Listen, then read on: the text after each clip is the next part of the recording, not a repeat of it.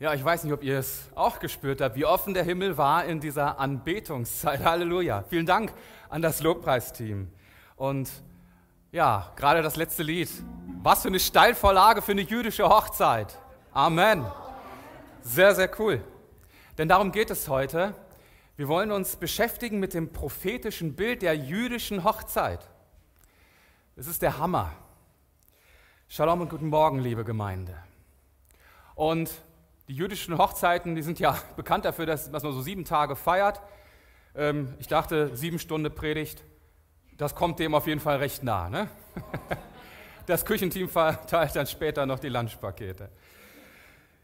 Also ich möchte mit euch heute ein Thema beleuchten, ein total spannendes Thema. Wir schauen uns die Bedeutung und das prophetische Bild der jüdischen Hochzeit an. Und auch wie Jesus diese Bilder immer wieder aufgegriffen hat. Das ganze Neue Testament ist voll von diesen Bildern. Bilder, um uns zu ermutigen. Bilder, um uns in diese Hoffnung mit hineinzunehmen. Als ich so das erste Mal in diese Thematik eingetaucht bin, da war ich selber echt total geflasht. Wahnsinn. Was sich da für geistliche Bilder aufgetan haben. Und ich kann nicht umhin zu sagen, wer sozusagen diese Zeremonie der jüdischen Hochzeit und auch der Verlobung vorher nicht kennt, der, der kann die Tiefe und Bedeutung dessen, was wir im Neuen Testament zum Teil an Aussagen von Jesus finden, gar nicht ganz begreifen. Darum ist es so wichtig, dass wir uns wirklich auch mit diesem Thema beschäftigen. Lasst euch also mit hineinnehmen auf eine spannende Reise und eine unvergleichliche Liebeserklärung Jesu an seine Gemeinde. Es wird also auch ein bisschen romantisch heute. Ja, also auch ihr Herren, Ihr dürft euch dieser Romantik so ganz hingeben heute Morgen. Wenn wir uns mit dem Bild von Gemeinde auseinandersetzen und so ein bisschen schauen, was steht da im Testament, im Neuen Testament eigentlich zur Gemeinde, dann stoßen wir ganz unweigerlich auf das Bild der Braut.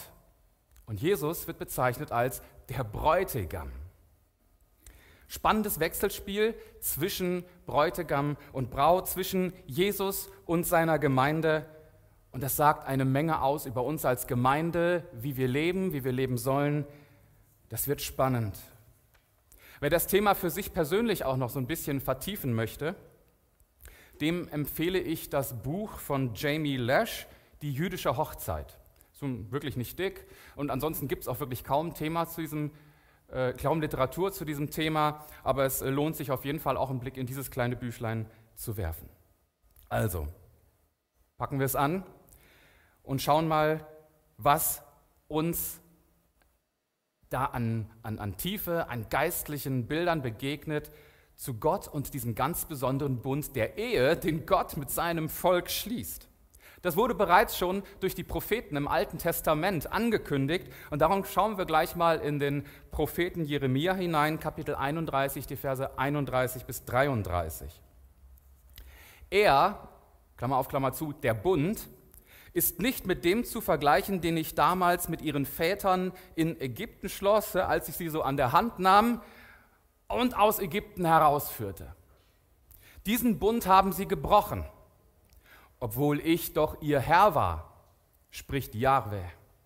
Der neue Bund, den ich dann mit dem Volk Israel schließen werde, der wird ganz anders sein, spricht Jahwe. Ich schreibe mein Gesetz in ihr Herz und ich lege es tief in sie hinein.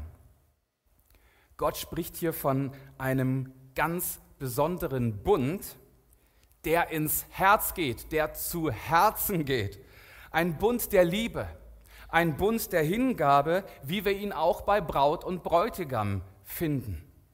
Und wenn hier in diesem alttestamentlichen Vers von Israel die Rede ist, so dürfen wir auch in weitergefassten und übertragendem Sinne auch die bereits angekündigte neutestamentliche Gemeinde der Nationen dazuzählen. All die Nachfolger Jesu sind damit eingeschlossen.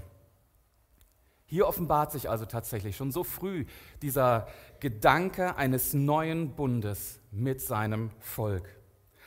Und mit nicht weniger Eifer schreibt Paulus von diesem Bund an die Gemeinde in Korinth in seinem ersten Brief, Kapitel 11, Vers 2. ich habe euch einem einzigen Mann verlobt, nämlich Christus. Und ihm will ich euch als unberührte Braut zuführen.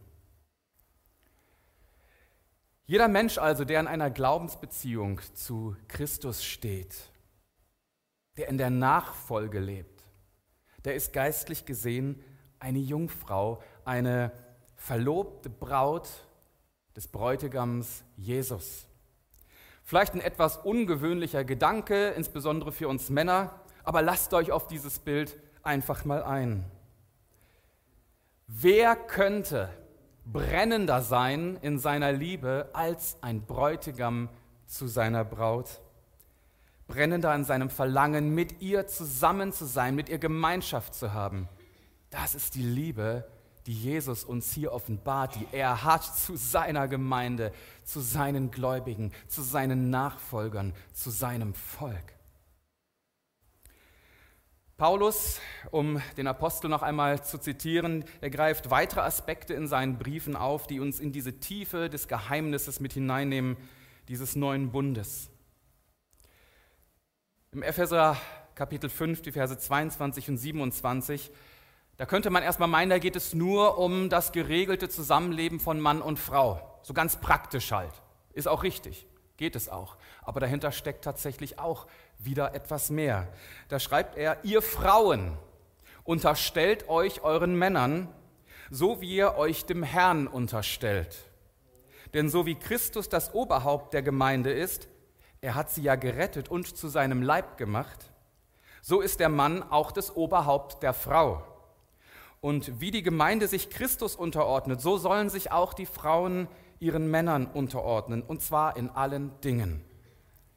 Die Männer werden gerade ein bisschen größer, oder? Aber es geht ja noch weiter. Ihr Männer, liebt eure Frauen, und zwar so wie Christus die Gemeinde geliebt und sein Leben für sie hingegeben hat. Dazu gehört sehr viel Demut. Dafür oder dazu gehören sehr viele Eingeständnisse. Im Griechischen heißt das Hypomon, sich drunter zu stellen. Ihr Männer. Denn Christus, an dem wir uns als Männer orientieren sollen, tat das, um seine Braut zu heiligen, ihr Gutes zu tun. Er reinigte sie durch sein Wort wie durch ein Wasserbad. Denn er wollte eine Gemeinde wie eine Braut in makelloser Schönheit präsentieren, ohne Flecken, Falten oder sonstige Fehler, heilig und tadellos. Mir sei eine ganz kleine Randnotiz an äh, dieser Stelle erlaubt. Die Bibel wird ja von bestimmten Kritikern auch immer wieder gerne als frauenfeindlich dargestellt. Ich glaube, diese Argumentation lässt sich tatsächlich überhaupt nicht aufrechterhalten, wenn man sich mal wirklich ganz unvoreingenommen die Texte des Alten und auch des Neuen Testamentes anschaut. Denn wenn wir all diese Gebote uns ansehen, dann erkennen wir, wie der Herr ein, den Frauen ein ganz geregeltes Leben gab, auch um sie zu würdigen und um sie zu schützen. Denn so ganz im Kontrast des Lebens um Israel damals herum, der Völker, die um Israel verstreut waren, da gab es diese Wertschätzung gegenüber den Frauen in der, in der, in der Gesellschaft nicht. Und diese Stelle hier aus dem Epheserbrief, die wir gerade gelesen haben, die macht deutlich, dass Ehe und Beziehung zwischen Mann und Frau etwas ist, das auf Augenhöhe stattfindet. Und der ein oder andere wird sich noch erinnern, wie das damals so war, der erste Blick, die große Liebe und dann hier in unseren Breitengraden nicht ganz so verbreitet die Zeremonie der Verlobung. Im ja, zur Zeit des Alten Testamentes, in der alten jüdischen Tradition, war es Sitte, dass der Vater des Bräutigams die Braut für seinen Bräutigam, für seinen Sohn aussuchte. Natürlich hat er das auch gemacht im, im Sinne seines Sohnes. Und ich gehe mal davon aus, dass der Sohn auch ein gewisses Mitspracherecht dabei hatte. Wer das mal nachlesen will, findet ihr zum Beispiel im 1. Mose Kapitel 24 etwas dazu. Und genauso wurde Israel, genauso wurde Gemeinde, wurden die Gläubigen vom Vater erwählt und in weiterem Sinne alle, die bis heute dazugehören, die sich als Gläubige und Nachfolger Jesu verstehen. Da öffnet sich so eine geistliche Parallele zur Praxis der jüdischen Hochzeit. Jesus sagt im Johannesevangelium Kapitel 15, Vers 16, nicht ihr habt mich erwählt, sondern ich euch. Er hat uns erwählt. Und das sagt er seinen Jüngern damals. Und diese Worte gelten genauso noch auch für uns heute. Ich weiß nicht, wie das so in deinem Leben war. Ich erinnere mich noch sehr gut daran, als ich Jesus das erste Mal begegnete, er in mein Leben trat, mich erwählte, mich aussuchte, mir eine Berufung zusprach. Ich erinnere mich da noch sehr, sehr gut dran. Und ich habe mich damals entschlossen, ihm zu folgen, in diesen Bund einzuwilligen. Nach der Erwählung der Braut war es dann durchaus möglich, dass die Braut den Bräutigam aber immer noch nicht kannte und auch erst später tatsächlich zur Verlobungszeremonie das erste Mal zu Gesicht bekam. Aber wenn das so war, dann gab es immer einen Gesandten, der die Braut aufsuchte, die zukünftige Braut, und ihr etwas über den Bräutigam erzählte. Wir als Gemeinde hier heute und jetzt, wir haben Jesus auch noch nicht so gesehen, wie es die Apostel damals leibhaftig erlebt haben. Wir haben Jesus jetzt noch nicht so gesehen, wie wir ihn später einmal sehen und erleben werden. Aber wir haben einen Gesandten, der uns eine Menge über Jesus erzählt und der uns eine Menge zu sagen hat. Ihr ahnt es, wovon ich spreche, nämlich von dem Heiligen Geist, der uns gegeben ist, der uns geistliche Wahrheiten und Tiefen aufschließt. Ihr liebt ihn ja, obwohl ihr ihn noch nie gesehen habt. An ihn glaubt ihr, obwohl ihr ihn auch jetzt nicht seht, und jubelt in unsagbarer von Herrlichkeit erfüllter Freude. So schreibt Petrus das in seinem ersten Brief, Kapitel 1, Vers 8. Ich wünsche mir mehr von diesem Jubel über unseren Bräutigam. Ich wünsche mir mehr Jubel über Jesus. Ich wünsche mir einen Lobpreis hier in dieser Gemeinde, die das Haus zum Wackeln bringt, die ein geistliches Erdbeben freisetzt. Das ist auch ein Angebot, ein Angebot für dich, ein Ruf auch an dich, Jesus zu begegnen, denn er hat eine wunderbare Perspektive für dich. Er bietet dir einen Bund an, der über diese Welt hinausgeht, der ewig ist, der nicht damit endet, wenn sich über dir der Sargdeckel schließt, sondern da ist ewiges Leben, echtes Leben, etwas, das die Welt dir nicht geben kann. In Jesus ist echte Rettung möglich, in Jesus ist ein Neuanfang. Und egal wo du stehst, ob du diese erste Begegnung mit Jesus brauchst oder ob für dich ein Neuanfang dringend nötig ist, Lass das heute geschehen. Schlag heute in diesen Bund ein, den Jesus dir anbietet. Wenn die Wahl der Braut dann schließlich getroffen wurde, dann hatte der Bräutigam, respektive der Bräutigamsvater, erstmal noch eine Menge zu regeln. Es standen die Schritte an, um den Brautpreis zu verhandeln. Der Brautpreis wurde an den Vater der Braut entrichtet. Und das hatte zwei gute Gründe tatsächlich. Zum einen, um den Verlust der Arbeitskraft, der dadurch entstand, zu entschädigen. Und zum anderen brachte der Bräutigam damit auch eine Wertschätzung der Braut gegenüber zum Ausdruck.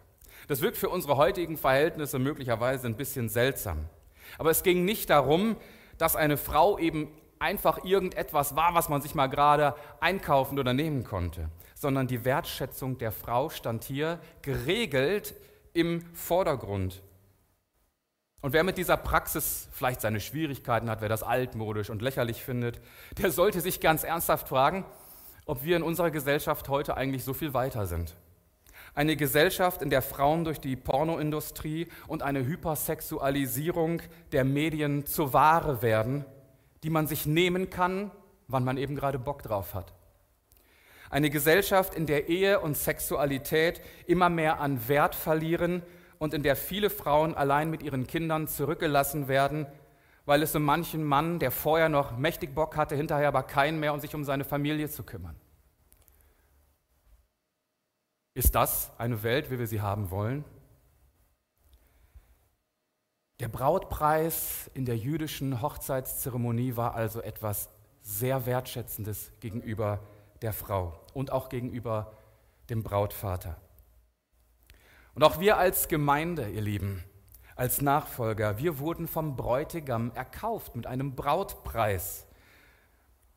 Und du ahnst es schon, es geht um nichts anderes als um den Kreuzestod Jesu, der sich selbst unschuldig hingegeben hat, um die Verbindung zum Vater wiederherzustellen, um Menschen zu erlösen, um Menschen freizusetzen, um Menschen zu retten, hat er diesen Blutpreis auf sich genommen. Von diesem Preis lesen wir auch im Neuen Testament in den verschiedensten Stellen. So schreibt der Apostel Petrus in seinem ersten Brief, Kapitel 1, 18 und 19, ihr wisst ja, dass ihr nicht mit unvergänglichen Dingen wie Silber oder Gold aus dem sinnlosen Leben freigekauft worden seid, das ihr von euren Vorfahren übernommen habt, sondern mit dem kostbaren Blut eines reinen, makellosen Opferlammes, dem Blut von Jesus. Und der Apostel Paulus schreibt es, 1. Korinther 7,23, Gott hat einen hohen Preis für euch bezahlt. Es ist der Brautpreis, um uns frei zu kaufen. Jesus selbst sprach auch davon. Im Lukasevangelium ist uns das übermittelt. 22, 19 bis 10. Jesus nahm dann ein Fladenbrot und er dankte Gott er brach es, reichte den Jüngern und sagte, das ist mein Leib, der für euch hingegeben wird. Tut dies als Erinnerung an mich. Und ebenso nahm er den Kelch nach dem Essen und sagte, dieser Kelch ist der neue Bund, der sich gründet auf mein Blut, das für euch vergossen wird. Wir sehen, welche geistliche Tiefe und Bedeutung im Abendmahl liegt. Und wir wollen heute das Abendmahl miteinander feiern. Es ist gute Zeit, jetzt sich nochmal wirklich darauf, darauf vorzubereiten, wie wir in das Abendmahl hineingehen. Die Zeit der Verlobung hat in der jüdischen Hochzeitszeremonie, wie ihr jetzt schon gemerkt habt, eine ganz elementare und auch wichtige Rolle. Wir kennen das so aus unserem Kulturkreis heraus nicht. Ganz spannend ist, dass es im Hebräischen zwei Worte für Verlobung gibt. Eins davon, das finde ich besonders erwähnenswert, und zwar heißt das Kiddushin. Und das kann mit Heiligung, mit Heiligkeit übersetzt werden und kommt und stammt von dem Wort Kadosh, was heilig bedeutet, ab. Und auch das Wort für die verlobte Frau steht da in Beziehung zu Melkedushet. Das ist die gleiche Wurzel, die auf das Wort heilig zurückgeht. Da entsteht Heiligung, eine Absonderung für den Bräutigam. So ist es auch für uns als Gemeinde. Wir werden erkauft, wir werden geheiligt, wir sind gereinigt. In seinen Augen sind wir schon heilig. Und wir dürfen aber in der Vorbereitung auf das Hochzeitsmahl weiter auch in diese Heiligung hineinkommen. Die eigentliche Verlobung, die konnte, oder diese Verlobungszeit, die konnte sehr lange dauern. Das waren Monate bis hin zu einem Jahr. Das alles dann eben vor der Hochzeit. Und es hatte schon einen sehr offiziellen Charakter. Das war ein richtiger Bund, der da geschlossen wurde. Nicht einfach nur mal, hey komm, wir lassen uns jetzt mal verloben. Nein, das war, das war ein richtiger Bund. Und Bünde hatten im alten Israel eine sehr, sehr wichtige Rolle. Das war nichts, was man einfach mal so leichtfertig abschloss. Und schon gar nicht etwas, was man dann auch wieder brach. Bünde waren heilig sozusagen. Und das Verlobungspaar gab mit der Verlobung tatsächlich diesen Bund schon ein und galten auch als rechtlich verheiratet, was mit Ausnahme eben die sexuelle Beziehung noch nicht mit einschloss. So und im Verlauf dieser Zeremonie wurde dann also viel dokumentiert, da wurde viel ausgehandelt, wie wir gehört haben, und das wurde alles besiegelt, dass der Bräutigam auch Sorge trägt um seine Braut, ja, das heißt, sie zu ehren, moralisch, seelisch, finanziell, geistlich und dieser Vertrag, der da aufgesetzt wurde, schriftlich, das war die sogenannte Ketuba. Und die wurde dann auch in dieser Zeremonie gerne öffentlich und laut vorgelesen. Ihr Lieben, wer Probleme hat mit so vielen Bibelstellen, vielleicht heute Morgen, das Neue Testament ist unsere Ketuba. Das ist der Vertrag unseres Verlobungsverhältnisses mit Christus. Die Verlobung Jesu mit seiner Gemeinde wird hier fixiert und dokumentiert. Da steht so viel drin über Jesus, über diese Beziehung, über das Opfer, das er getan hat, wie wir als Gemeinde leben sollen, wie wir uns entwickeln können, worauf wir uns vorbereiten sollen. Es ist unsere Ketuba, unser Verlobungsvertrag. Etliche Neue Testamente weisen darauf hin. Briefe, Bücher, so viel an Inhalt, so viel. Es lohnt sich das. Genauso wie in der Zeremonie, das laut vorzulesen. Das ermutigt uns, das stärkt uns. Und das führt uns näher an Jesus ran. Das hilft uns zu fokussieren auf unseren Bräutigam. Und selbst prophetische Ausblicke finden wir auf eine Zeit, wo die Hochzeit endlich stattfinden wird und auf eine Zeit nach der Hochzeit im letzten Buch der Bibel, die Offenbarung. Unsere persönliche Ketuba eigentlich, das Neue Testament. Lasst uns mit diesen Gedanken ganz neu auch zu Hause, persönlich im Bibelstudium, diese Ketuba diesen Bund entdecken. Und jetzt wollen wir den Fokus ein klein wenig schwenken.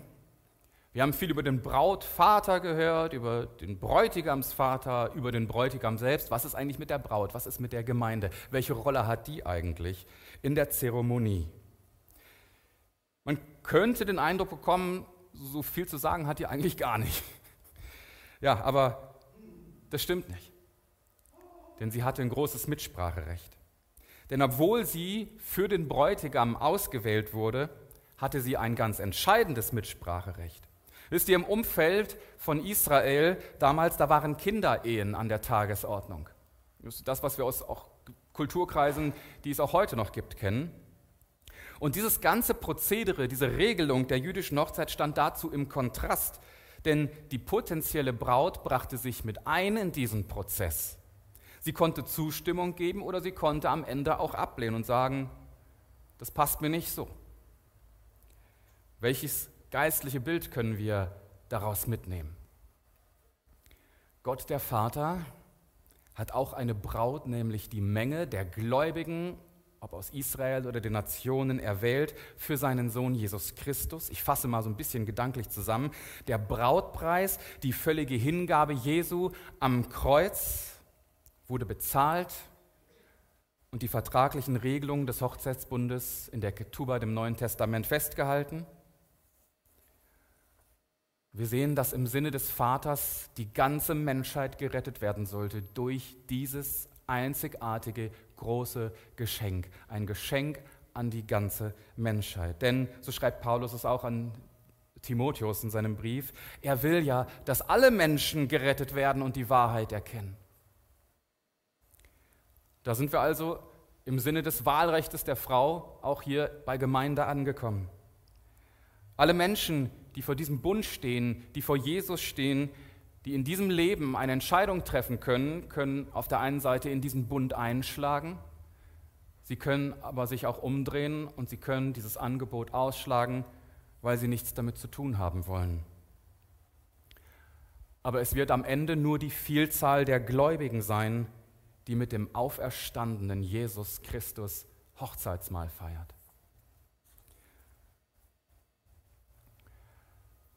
Ich bin ja ein großer Weinliebhaber und darum finde ich, ist ein spezielles Element, was mir sehr zusagt, besonders aussagekräftig. In der Verlobungszeremonie tranken Bräutigam und Braut aus einem gemeinsamen Becher Wein. Beide teilten sich diesen Kelch, tranken ihn aus und damit wurde symbolisch das Zusammenleben ausgedrückt, das sie dann nach der Hochzeit haben werden. Das erinnert uns doch an das, was Jesus sagte, nachdem er den gemeinsamen Kelch mit seinen Jüngern trank und damit schon auf seine Kreuzigung hinwies. Da sagte er, von jetzt an werde ich nicht mehr von diesem Wein trinken bis zu dem Tag, an dem ich das neu mit euch zusammen im Reich meines Vaters tue. Eine starke Aussage. Eine total starke Aussage. Jesus verheißt hier schon etwas, das auch Teil der jüdischen Hochzeitszeremonie war. Den gemeinsamen Kelch Wein zur Hochzeit und vorher diesen gemeinsamen Kelch Wein zur Besiegelung der Verlobung. Und ich persönlich freue mich darauf, auf das erste Glas Wein, das ich mit Jesus trinken darf. Das, das wird echt mega. Und ich bin mir sicher, so einen guten Wein habe ich vorher noch nie gehabt. Das wird echt steil. Hey, nimm doch mal diese Aspekte auch gleich mit, wenn wir Abendmahl feiern. Denn wenn du gleich aus dem Becher trinkst, dann tust du das gemeinsam mit dem Bräutigam in Angedenk dessen, was er für dich getan hat. Du tust das und besiegelst damit den Bund deiner Verlobung mit Jesus. Stark. Was für eine großartige Perspektive, die wir da haben dürfen. Schon zur Verlobung, wie wir ja bereits gehört haben, gab es neben all den Regelungen gerade eben auch noch Brautgeschenke. Also ihr seht schon, die Verlobungszeit, die war echt vollgepackt mit diversen Dingen. Es gab also auch Brautgeschenke. Und dafür finden wir auch Beispiele im Alten Testament. Schaut da gerne mal auch 1. Mose 24 nach, wo Rebekka als zukünftige beschenkt wird. So, und oft waren das Geschenke, die die Braut insbesondere an den Bräutigam auch erinnern sollten. Im Verlauf der Jahrhunderte, Jahrtausende hat sich dann sowas wie der Ehering daraus tatsächlich entwickelt oder äh, zu der Zeit dann noch der Verlobungsring. Dieses eine besondere Geschenk, das es auch in dieser Zeit gab, sollte eben ganz besonders die Braut mit dem Bräutigam verbinden. Ein Geschenk, das persönlichen Ausdruck hatte, das sie immer wieder an den Bräutigam erinnerte. Und wenn wir das unter geistlichen Gesichtspunkten sehen, haben auch wir ein solches Geschenk, also ein Verlobungsgeschenk von Jesus bekommen. Und natürlich rede ich wieder, wie könnte es anders sein, vom Heiligen Geist unser persönliches Verlobungsgeschenk. Er erinnert uns an das, was Jesus gesagt hat. Das genau waren auch Jesu Worte, die uns überliefert sind im Johannesevangelium Kapitel 14, 26 und 27. Aber der Beistand, den der Vater in meinem Namen senden wird, der Heilige Geist, wird euch alles weitere lehren und euch an alles erinnern, was ich euch gesagt habe. Der Heilige Geist ist ein kostbares Geschenk das uns an all das erinnert, was Jesus seiner Gemeinde zu sagen hatte. Er hilft uns, den Blick auf Jesus zu richten. Er hilft uns, an Jesus zu denken, die Verbindung mit ihm zu suchen in einer Zeit, wo wir ihn noch nicht so sehen, obwohl es uns so sehr drängt, ihn doch endlich so zu sehen. Und der Heilige Geist ist so vielfältig darin, uns zu verändern, uns zu unterstützen, zu ermahnen, zu ermutigen, zu leiten. Und mit ihm sind so viele wunderbare Dinge verbunden. Er verleiht uns Geistesgaben, prägt uns nachhaltig, lässt uns zu einer würdigen Braut werden, die die Rückkehr des Bräutigams in voller Freude erwartet. Wie ist das bei dir? Erwartest du voller Freude die Rückkehr des Bräutigams? Oder hast du dich in dieser Welt so behaglich, nett und schön eingerichtet, dass du denkst, das kann von mir aus auch noch ein bisschen warten? Prüf das doch, prüf das für dich, prüf dein Herz und schau auf Jesus. Der Bräutigam verließ dann wieder die Braut und ihr seht, warum es so wichtig war, dieses eine besondere Geschenk, das an den Bräutigam erinnerte. Der Bräutigam verließ die Braut und die Braut begann dann ein zeremonielles Reinigungsbad, die sogenannte Mikwa. In diesem Reinigungsbad tauchte sie ganz unter. Und damit symbolisierte sie die Abkehr vom Leben als Unverheiratete hin zu einem Leben als Braut. Erinnert uns das an etwas? Hey, das praktizieren wir in der Taufe. Wenn wir uns untertauchen lassen, weil wir zu Christus gehören, weil wir vor der sichtbaren und vor der unsichtbaren Welt bekennen, dass Christus unser Herr ist, unser Bräutigam. Der Bräutigam war in der Zeit dann schon wieder auf dem Weg in das Haus seines Vaters. Und dort bereitete er dann, machte alles schön, bereitete es zu, hatte da einiges zu tun, damit er dann die Braut irgendwann holen konnte. Ich hatte ja schon anfänglich gesagt, das konnte Monate sein, das konnte ein Jahr sein. Das war unter Umständen also eine lange Zeit, in der die Braut da auf heißen Kohlen saß und wartete, dass es endlich losging. Und hier wird also nochmal deutlich, wie wichtig dieses Geschenk ist, das an den Bräutigam erinnert, der Heilige Geist, der uns an Jesus erinnert, in dieser Zeit, wo wir noch nicht beim Herrn sind. Jesus gebrauchte ja auch genau dieses Bild aus dieser jüdischen Hochzeitszeremonie. Johannes Evangelium 14,2. Im Haus meines Vaters gibt es viele Wohnungen. Wenn es nicht so wäre, dann hätte ich es euch gesagt. Ich gehe jetzt voraus, um einen Platz für euch vorzubereiten. Und wenn ich dann alles vorbereitet habe, dann komme ich zurück und werde euch zu mir holen, damit ihr da seid, wo ich bin. Das ist ja mega, oder? Leute, Jesus bereitet da etwas vor und da sind Wohnungen für eine Menge Bräute. Du darfst einziehen, wenn du willst. Du darfst einziehen. Der himmlische Bräutigam verließ seine Braut, zu der alle Gläubigen aller Zeiten von damals bis heute gehören, die dann irgendwann gemeinsam in das Haus des Vaters geholt werden, wenn Jesus alle nötigen Dinge geregelt hat, die noch zu regeln sind. Ein wunderbares, ein hoffnungsvolles Bild, das er uns gab und das uns Mut machen kann, auch durch schwierige Umstände, durch schwierige Zeiten hindurchzukommen. Denn eines dürfen wir ganz sicher wissen, Jesus kommt. Vielleicht fragst du dich, aber was ist denn jetzt mit all den Gläubigen, die vor uns schon gestorben sind? Keine Sorge, die werden überhaupt keinen Nachteil haben. Und interessanterweise hat diese Frage auch schon damals die ersten Christen bewegt. Deswegen schreibt Paulus in seinem Brief an die Thessalonicher, nun zur Frage nach den Gläubigen, die schon gestorben sind. Wir wollen euch nicht darüber im Unklagen lassen, liebe Geschwister, denn ihr müsst nicht traurig sein wie die Menschen, die keine Hoffnung haben. Wenn wir nämlich glauben, dass Jesus gestorben und auferstanden ist, dann können wir auch darauf vertrauen, dass Gott die, die im Glauben an Jesus gestorben sind, ebenso auferwecken wird. Denn mit einem Ausspruch des Herrn, und damit sagt er letztlich aus, das ist jetzt nicht mein Ding, das hat mir Jesus gesagt, kann ich euch versichern, dass sie uns gegenüber, soweit wir bei der Wiederkunft des Herrn hier noch in dieser Welt sind, nicht benachteiligt sein werden. Ich finde das krass. Gott hat alles geregelt bis ins kleinste Detail. Halleluja. Die Braut wusste in dieser Zeit nie, wann der Bräutigam zurückkommt. Nie. Nicht einmal der Bräutigam wusste genau diesen Zeitpunkt, wann er seine Braut holen durfte, denn das bestimmte tatsächlich der Brautvater. Schauen wir mal ins Markus-Evangelium, Kapitel 13, 32 und 33, wo Jesus sagt: Tag und Stunde von diesen Ereignissen weiß niemand, nicht einmal die Engel im Himmel oder der Sohn selbst, nur der Vater. Nur der Vater weiß es. Seid Seht euch also vor und seid wachsam. Ihr wisst ja nicht, wann das alles geschieht. Das sind wichtige Worte für uns. Worte, die uns ermutigen, aber die uns auch aufrütteln sollten, denn wir wissen nicht, wann Jesus wiederkommt. Und wir sollen wachsam sein. Wachsam und die Zeichen der Zeit auch im Blick behalten. In der Regel war es dann so, dass der Bräutigam mitten in der Nacht wiederkehrte.